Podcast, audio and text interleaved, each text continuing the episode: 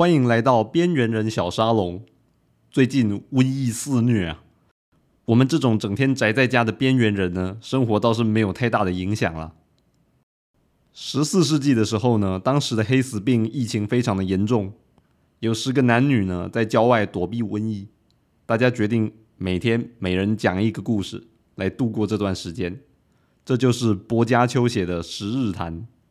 希望我的节目呢，也能在这段时间发挥一点作用。当然，我完全没有要暗示说我的节目的等级跟薄伽丘《十日谈》是一样的啊，这个真的不敢，急着撇清有没有？不然等一下有的人听了觉得说，哼，你算什么东西？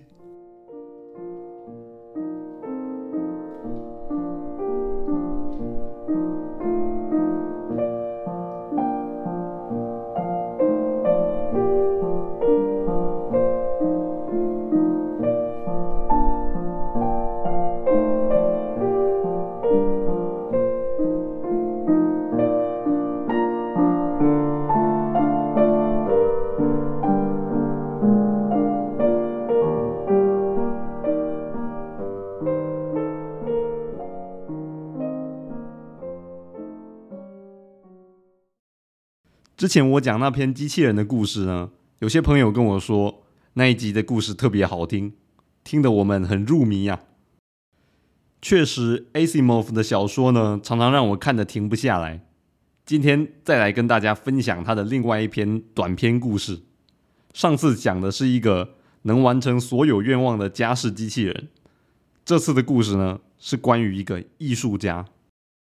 故事的主角是一个非常富有的老太太。他除了有钱之外呢，艺术品味也特别好。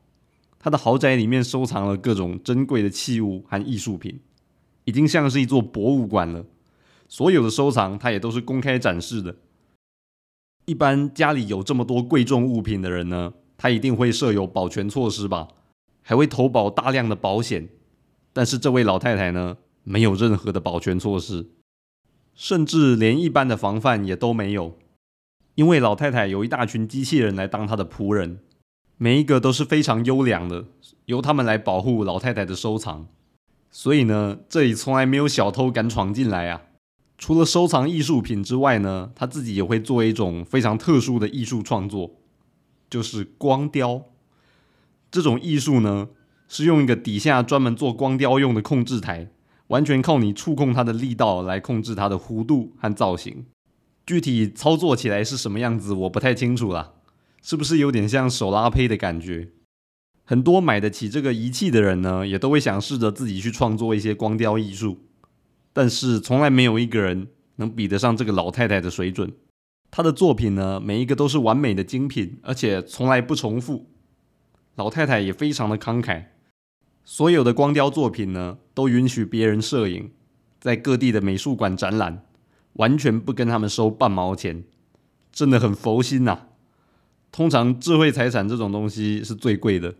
老太太完全把她身边的机器人当人看，讲话也是非常的客气，就像对待人一样，给他们尊重。像是想要请机器人帮什么忙，都会很客气的问说：“你可以帮我做这个吗？”而不是直接说：“哎，你去帮我做这个。”机器人公司的人之前就曾经因为这点跟他说呢：“你这样会让机器人搞不清楚你这是个命令，这会影响他们的工作效率啊。”但是他每次都回他们说：“我所追求的不是效率，我要的是乐意，那种发自内心的。你看我的机器人都爱我。”然后机器人公司的人听了也是无言呐，就不管他了，他开心就好。老太太的其中一个机器人呢，特别的没用，几乎听不懂人话，什么都不能做。但老太太还是把它留着，总是跟别人说：“没这回事，他还能帮我拿帽子呢。他能帮我的事还是很多的。”别人又会问他为什么不把它拿回原厂去维修呢？他总是回答：“不行，他是他自己，他很可爱。”我怕把它送回原厂维修后呢，就没那么可爱了。老太太对她的机器人真的很人道啊！你能想象，这样一位优雅又善良的老太太，她居然会犯下凶杀案？到底是什么人被他杀了呢？在事发之前呢，没有人想得到，机器人公司里面的首席工程师呢，他是研究机器人大脑运算数学的天才。除了天赋高之外呢，他的个性很温和、很内向，不会和人起冲突的。这样一个人是怎么被杀的呢？当然，人被杀的理由有很多种啦，有时候是真的没理由。这位工程师呢，也是光雕艺术的爱好者，虽然他是业余的，但是他真的非常的热爱。他曾经写过一本书，想要证明他拿来研究过机器人大脑的那种数学呢。经过调整后呢，也可以用在光雕艺术创作上面，很不可思议吧？他试着把艺术创作呢用数学公式来量化，但是艺术这种东西是很难被量化的，所以呢，照着他的理论去创作出来的作品呢，都很呆板、很匠气，这一直让他很挫折。前面那位老太太呢，她的光雕作品是有名的，他当然也知道。但是他知道这个老太太连最基础的数学都不懂，但是却能创造出这么美的作品。难道艺术创作真的是一种纯粹的直觉吗？就算真的是直觉，难道没有可能用数学去量化它吗？他呢，经过了一番努力交涉，他终于获得了老太太的邀请，来到老太太住的地方拜访。跟他聊着聊着，就顺便说道。帮我挂衣服的那个机器人很特别，它是失调的有点严重，而且型号蛮老旧的。你怎么没把它送回原厂去调整一下呢？老太太回答说：“呢，那个实在是太麻烦了。”然后他就鸡婆了，说：“那一点都不麻烦，超简单的。我就是机器人公司的工程师，刚刚我已经帮你把它调好了，现在它应该运作的非常顺畅。”老太太听到就尖叫起来。说你居然调整了它，我所有的光雕都是他创作的，就是因为那些失调，他才做得出这些啊！现在完了，调不回来了。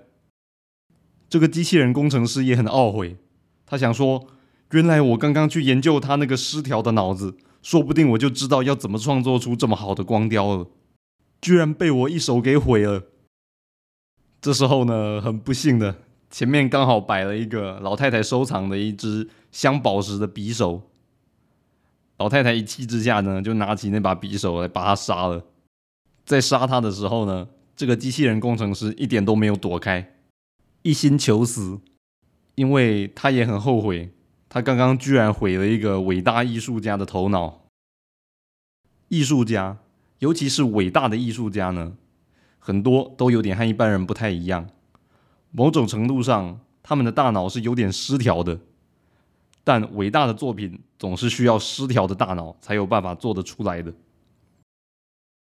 音乐家韩德尔呢，他住着华丽的豪宅，过着优雅的生活。不论什么时候有客人来拜访他呢，他的仆人总是能端来好喝的巧克力和点心来招待客人。我想那时候上流社会的点心应该是很精致又很高雅吧。韩德尔的才华很受到赏识，事业非常的成功，而且他也没有孩子要养，这简直是神仙一般的生活啊！多少人羡慕死啊！但是他有时候他会突然从高雅的老爷变成另一个人，变得狂躁不安，有点疯疯癫癫的。后代的人就讨论，医生该不该开药让韩德尔变得正常一点呢？变得正常一点，他不是完美了吗？但最后得到的结论都是还是不要吧，没有人敢这么做，没人敢冒着失去弥赛亚这样杰作的风险。有时候呢，人追求正常是因为我们害怕跟别人不一样，人是害怕孤独的嘛。但如果把所有的失调都去掉了，真的能更有创造力，给人带来更多的喜悦吗？或是说，用一句 Steve Jobs 的话吧。人还能在宇宙留下痕迹吗？今天就介绍这个小故事，给大家来思考一下吧。如果你对我讲的内容感兴趣的话呢，也可以跟你的朋友分享这个故事。我们下一集节目再见。